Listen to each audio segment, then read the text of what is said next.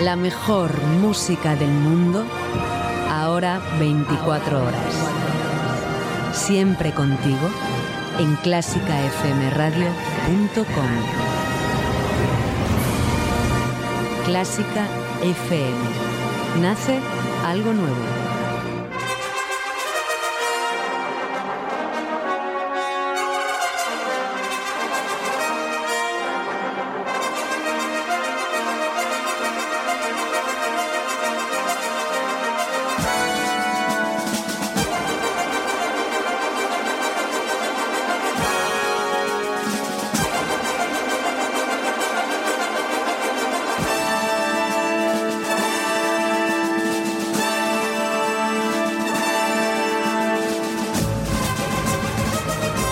Saludos a todos, abrimos las puertas del ático hoy lunes 19 de marzo, Día del Padre, Día de San José, que antes era festivo y ahora ya nos han dejado sin fiesta, pero bueno, aquí estamos como cada lunes, como cada mañana con el ático en Clásica FM y con todo preparado, con el cafecito caliente, con las tostadas recién hechas y con sitio para que te acomodes y disfrutes del ático.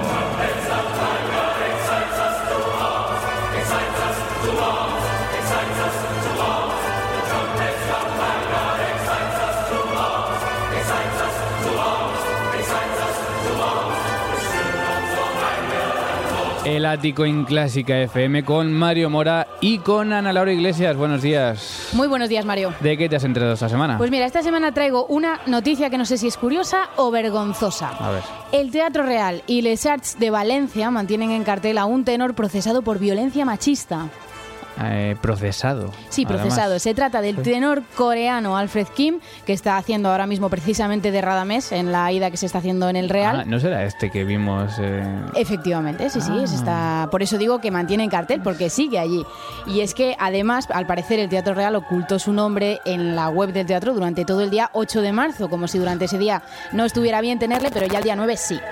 y también me he enterado de que este, este hombre estaba el año pasado actuando en Toulouse y fue apartado de las representaciones tras protagonizar un violento episodio con su mujer en un hotel, tras el que bueno, fue condenado a ocho meses de prisión y la ópera de Toulouse, lógicamente, le apartó de las funciones. Creo que además el 8 de marzo había un papel que le, dio, que le dieron a la gente que ponía que hoy Radamés va a ser otro nombre, no me acuerdo Claro, el día 8 nombre, que está feo, pero luego ya el 9 sí. Y ese es el problema del Día de la Mujer, ¿eh? que al día siguiente se nos olvida todo también. Pero bueno, en fin. eh, bueno, pues Alfred Kim, ahí está, con Aida en el Real. Pero de eso no vamos a hablar. Vamos a hablar de una noticia más positiva, que son los premios de la Sociedad Española de Musicología. Porque cada día hay musicólogos realizando una labor importantísima por el presente y por el futuro de la música. Vamos a ver quiénes, han, quiénes son los ganadores de estos premios de la Sociedad Española de Musicología. Vamos a saber sobre qué han ido estas investigaciones y vamos a tener en el ático a uno de ellos, al musicólogo Francisco Parralejo Masa, para hablar de estos premios, de su investigación y de la labor de la musicología en la actualidad.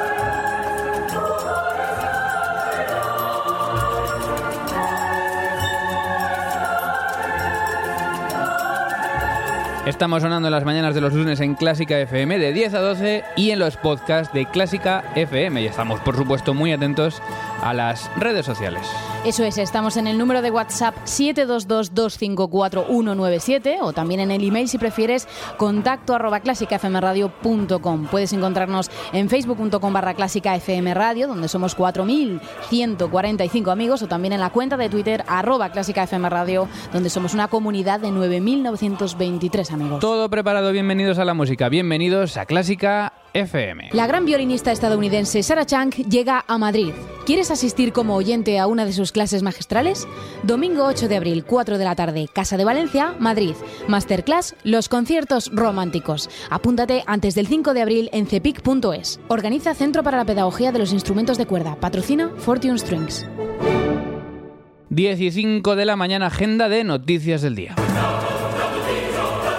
Te acompañan Mario Mora y Ana Laura Iglesias en el ático 179 en un día feo en la mitad norte española, con algo de nieve incluso por la Sierra de Madrid, eh, también por, eh, por Burgos, con 3 grados allí. con 2 grados en la sierra, 5 grados en Madrid, 12 en Málaga, 13 en Valencia o 10 en Barcelona, ellos ya con sol, y con lluvias, como decimos en Castilla y León, Galicia, Asturias, Cantabria o País Vasco, y también en Extremadura. Que los de Asturias estáis eh, acostumbrados, pero esto, esto, los que no somos de allí, lo de la lluvia de tantas semanas seguidas, esto ya es un Ya poco vendrá cansado. el calor y no se irá, no pasa nada porque llueva un poquito. Un poco cansado, pero bueno. Para nada. Agenda clásica setting, ¿de qué vamos a hablar hoy? Pues además de esas noticias sobre los premios y premiados de la Sociedad de Musicología, vamos a hablar también pues de cómo está la situación entre el Teatro Real y el Teatro de la Zarzuela, que pues está bastante activa en los medios de comunicación. Vamos a ver qué ha avanzado en una semana, si se va a realizar esa fusión o no, cuándo se realizaría, cómo se realizaría, cómo está reaccionando la gente, los músicos, los trabajadores, los directores, Daniel Bianco. Vamos a hablar de ello luego en la segunda parte del programa. Y vamos a hablar también de Teresa Berganza, quizá la mecho soprano española viva más internacional que va a recibir en abril el premio a toda una trayectoria en los International Opera Awards 2018.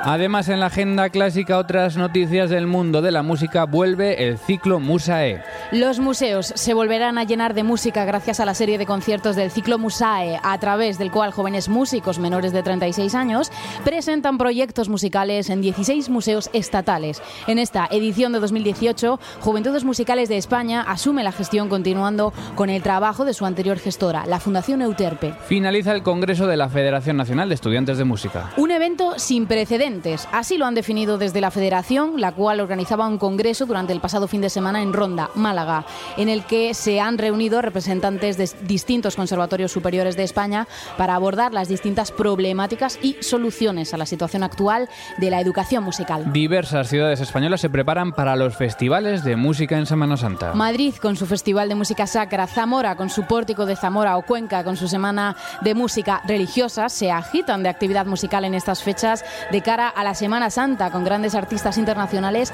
y en un contexto de música religiosa.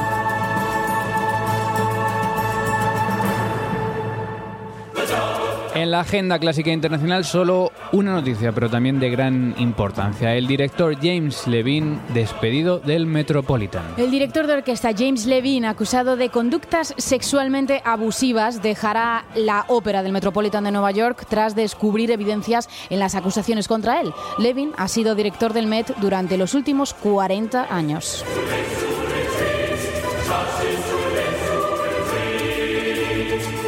Y antes de entrar en materia, simplemente en la agenda interna, pues decir que la semana que viene efectivamente es Semana Santa, habrá parón de podcasts, aunque veremos a ver cómo está la situación del Teatro de la Zarzuela, porque luego vamos a comentar en la segunda parte. Este sábado empieza la huelga indefinida de INAEM, Ujú. puede afectar mucho a la actividad. Así, Así que en será. principio no habrá podcast, pero no descartamos aparecer por aquí en algún momento dado si hay alguna información importante. Si no, pues nada, sí que seguiremos, por supuesto, en la emisión 24 horas con la mejor música del mundo. Programación especial también esta Semana Santa. Estás escuchando El Ático en Clásica FM. La mejor música del mundo en Clásica FM.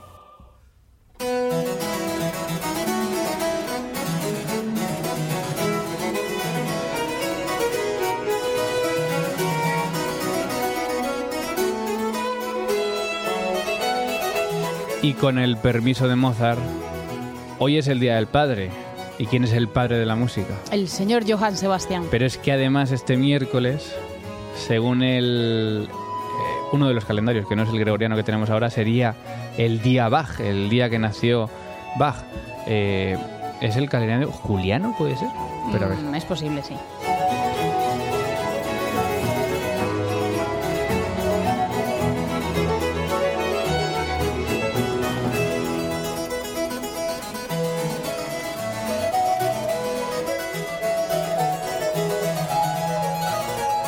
Efectivamente, el calendario juliano, según este calendario, sería el 21 de marzo, según el gregoriano sería el 31 de marzo, pero bueno, es el padre de la música, hoy es el Día del Padre, además esta semana podría ser su cumpleaños, así que, como digo, con el permiso de Bach, hoy vamos a empezar con un concierto para tecla y orquesta, pero no de Mozart, he dicho con el permiso de Bach, con el permiso de Mozart, pero sí de Johann Sebastian Bach. Hemos elegido este tercer movimiento alegro del concierto en Fa mayor BWV 1057 con The Ancient, Academy of the Ancient Music y Andrew Manso a la dirección y Richard Eckhart al clave.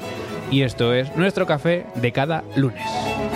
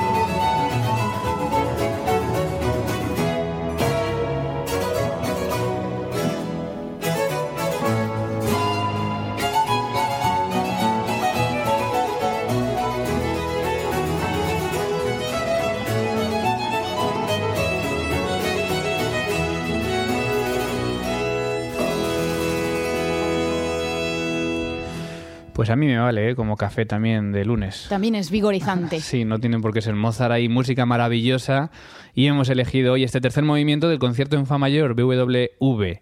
Eh, 1057 de Johann Sebastian Bach, porque hoy es el Día del Padre, que Bach es el padre de la música, y porque este miércoles, según el calendario juliano, sería también el Día Bach, el cumpleaños del día de aniversario de su nacimiento desde 1700 perdón, 1685, que ya tiene años Bach también. Y luego comentaremos en la terraza también en la segunda parte del programa que si te ha gustado este movimiento, hay en España una integral de los conciertos para tecla y orquesta de Bach con András. Luego Ana nos contará dónde y cuándo se puede disfrutar.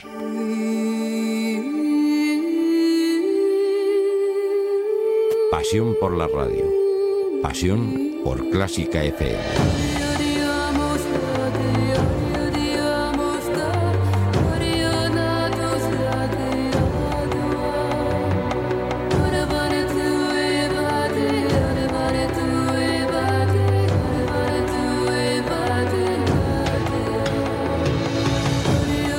Seguimos en el ático, te habla Mario Mora y hablamos ahora de esas investigaciones que cada día músicos, gente ligada al mundo de la música, realizan pues para seguir avanzando y para seguir poniendo los raíles por los que sigue avanzando la música clásica.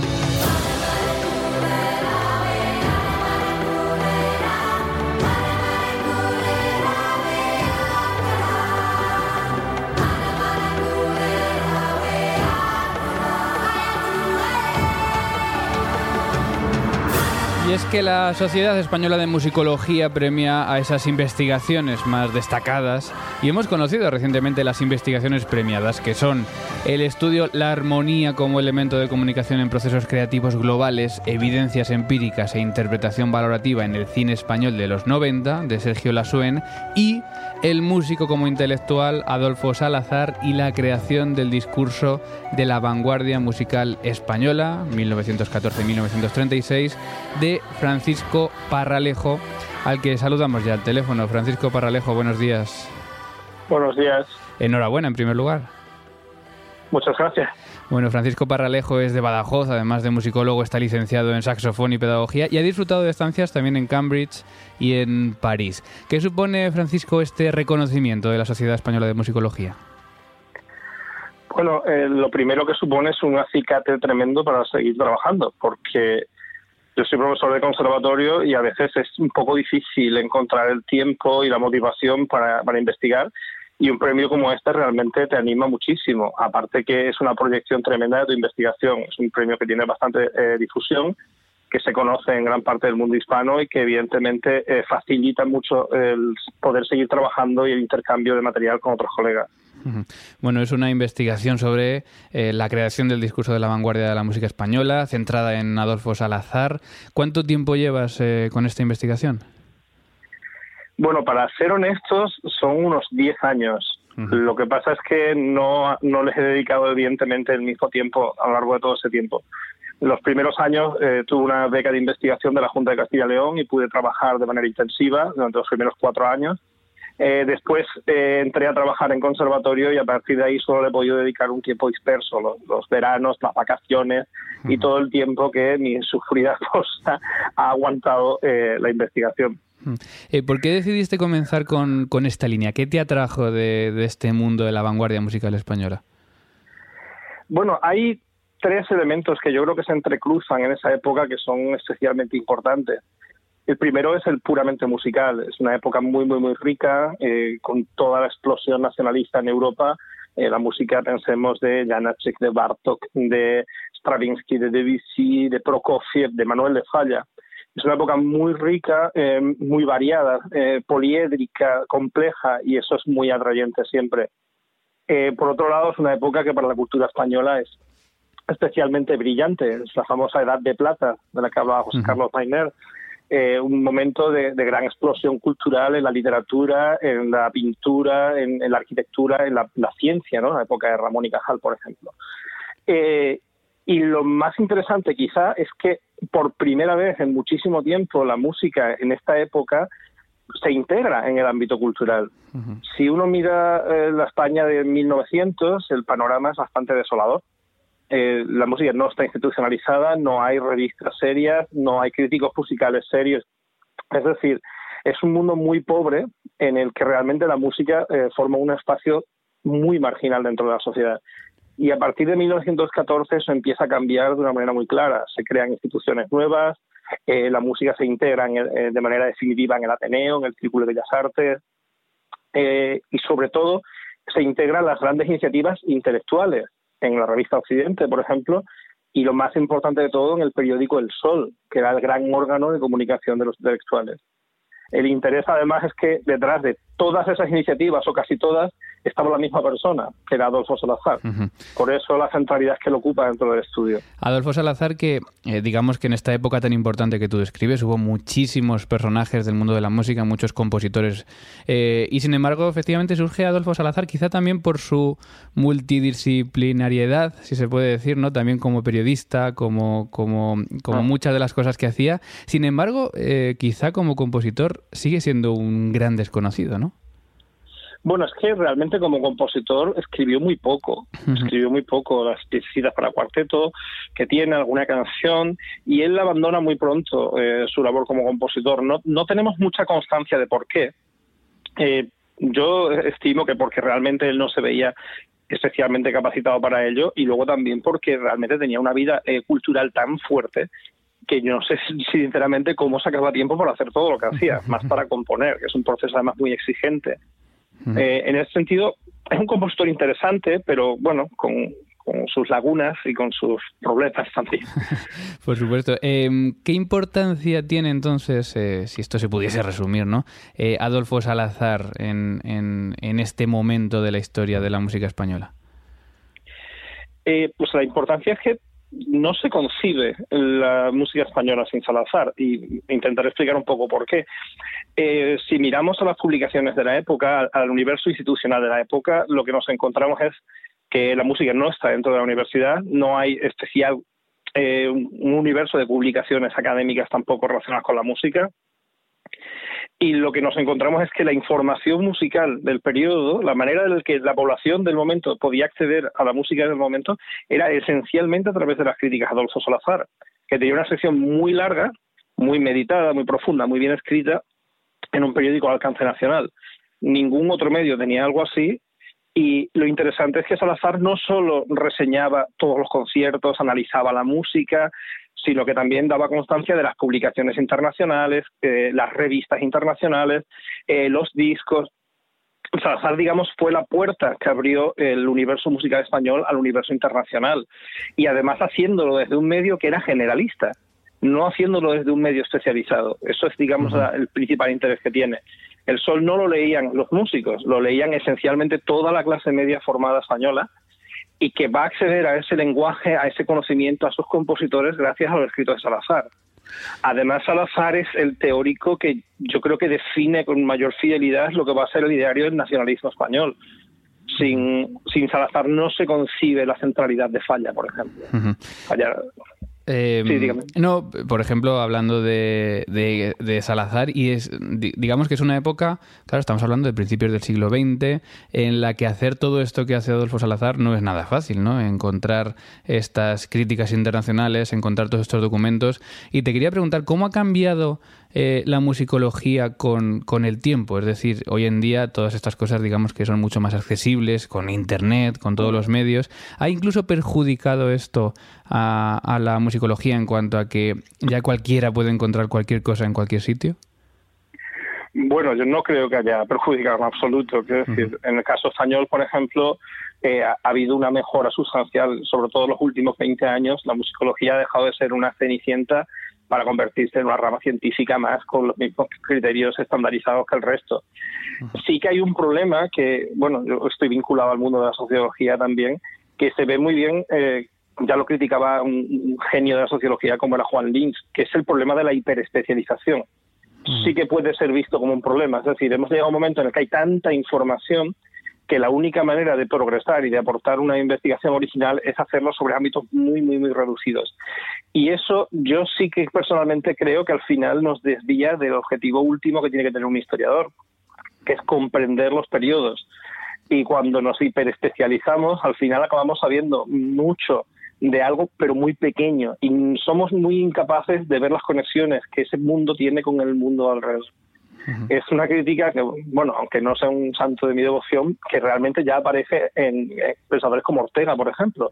Esa crítica hacia la hiperespecialización como una vía, en el fondo, de atomizar el conocimiento y, por tanto, no entender que todo está relacionado entre sí. Bueno, estamos hablando con Francisco Parralejo, que ha sido premio de la Sociedad Española de Musicología por este trabajo sobre Adolfo Salazar, sobre la creación del discurso de la vanguardia musical española en el momento de preguerra civil, por llamarlo de alguna manera. Eh, ¿Qué próximas investigaciones o qué próximas líneas eh, tienes ahora por delante, Francisco? Bueno, pues la verdad es que ahora mismo, también en parte impulsado por el premio, tengo un montón de proyectos el primero es cerrar la investigación con la que obtuve mi doctorado eh, sobre la política musical de la Segunda República para publicarlo. Eh, luego estoy trabajando en, el periodo justo anterior a este. Ahora mismo voy a varios congresos sobre eh, Debussy y la música entre 1900 y 1914 y luego, paralelamente, sí que estoy trabajando en cuestiones de música y cine, que ha sido un campo que siempre me ha interesado mucho. Además, sé que vosotros también os interesa. Eh, el año pasado empezamos un proyecto para componer música para lo original y ser interpretada en directo para el, cine de segundo de Chomón.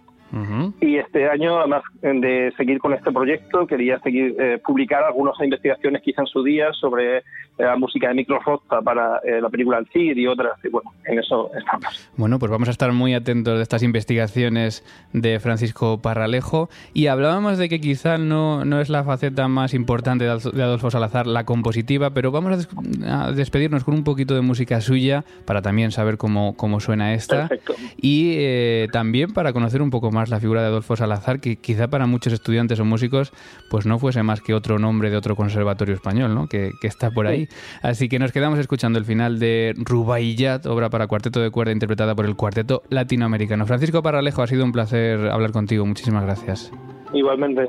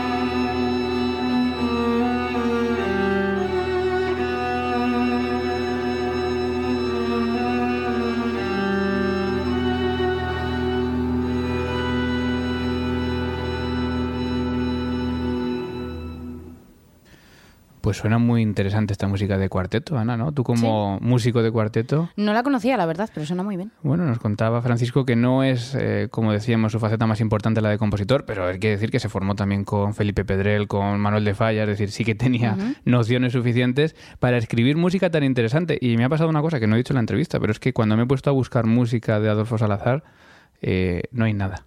O sea, solo he encontrado esto, que es una, una grabación muy buena del cuarteto latinoamericano, pero es un compositor que no tiene grabaciones de su obra que, aunque es corta, aún tiene piececitas Pues, para por orquesta, para piano, para voz.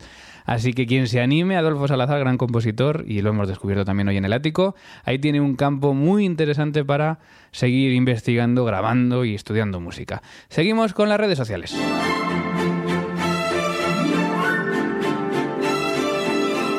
Redes sociales en arroba clásica FM radio, en facebook.com barra clásica FM radio, pero también llegan mensajes y hoy viramos a esos lugares de internet, por ejemplo, a iVoox, que es donde es. publicamos los podcasts. Que parece que a veces lo dejamos un poco de lado, pero por ejemplo, un usuario anónimo en el podcast de Nace Algo Nuevo, con el que abríamos la temporada, nos decía: Perdonad mi ignorancia, pero no sé si emitís por radio FM convencional y qué frecuencia en Valencia, en caso afirmativo. Bueno, llega mucho esta pregunta, quizá Sí. por la confusión de clásica FM, pero todavía no somos FM, somos radio online, se puede escuchar en nuestra página web, clásicafmradio.com, o también en cada vez en más aplicaciones. Estamos en MixLR, estamos en Radio Garden, estamos en TuneIn, estamos en radios de España y cada vez en más aplicaciones móvil o iPad o demás de radio online. Eso es. También otro usuario anónimo en el podcast Fila 1, la cuarta de Brahms, nos decía, hace unos días que os he descubierto y poco a poco he ido llegando a vuestros audios. Tengo una gran terraza por delante para llegar a escuchar todos los audios.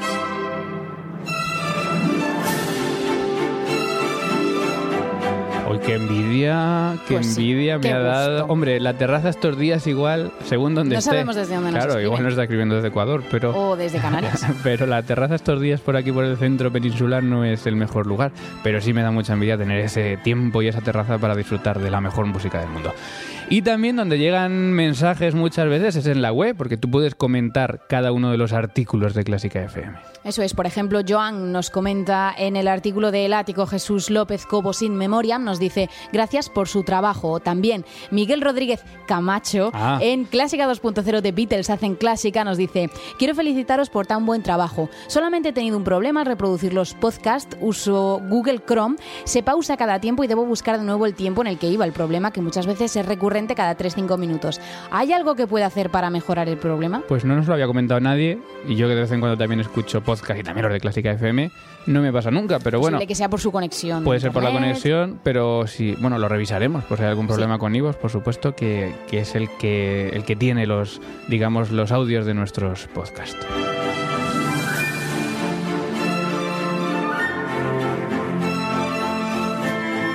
¿Qué ha sido lo más escuchado de la semana en clásicafmradio.com? Vamos con ese podium en el que el bronce se sitúa para fila 1 el quinteto con piano número 2 de Borsak, la plata es para el ático, 177 primera parte, incertidumbre en el Teatro de la Zarzuela y el oro es para el ático 178, semana Alfred Newman.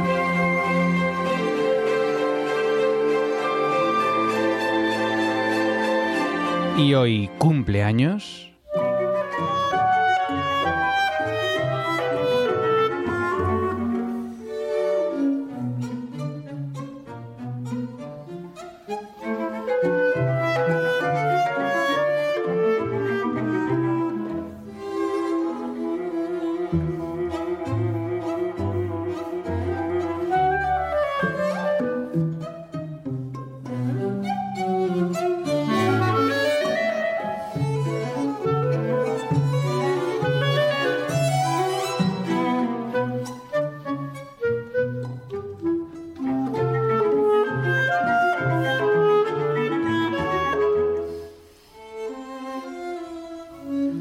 Max Reger, este compositor, organista, pianista y profesor alemán al que estamos escuchando. Eh, nació el 19 de marzo de 1873 y eh, bueno, nos quedamos con una de las obras dedicadas al clarinete. El quinteto para clarinete y cuerdas en la bemol mayor opus 146.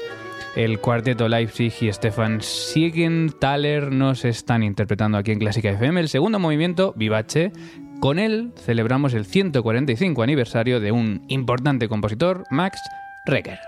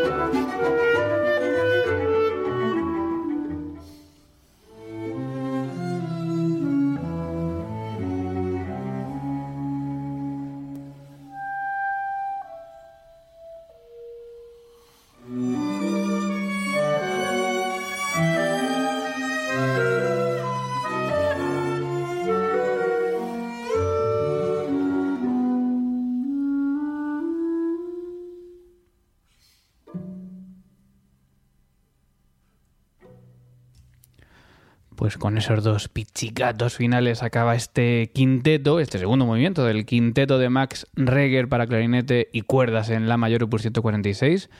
Música, como siempre decimos, quizá más desconocida, tapada por ese quinteto de Mozart, por ese quinteto de Brahms, por ese quinteto de Weber, pero estábamos aquí, Ana y yo, muy atentos. Es que no tiene nada que envidiar. Sí, la verdad que sí, es muy interesante. Pero nos empeñamos en clasificar y en tocar siempre lo mismo. Así que clarinetistas, cuartetos, ahí tenéis una obra interesantísima de Max Reger.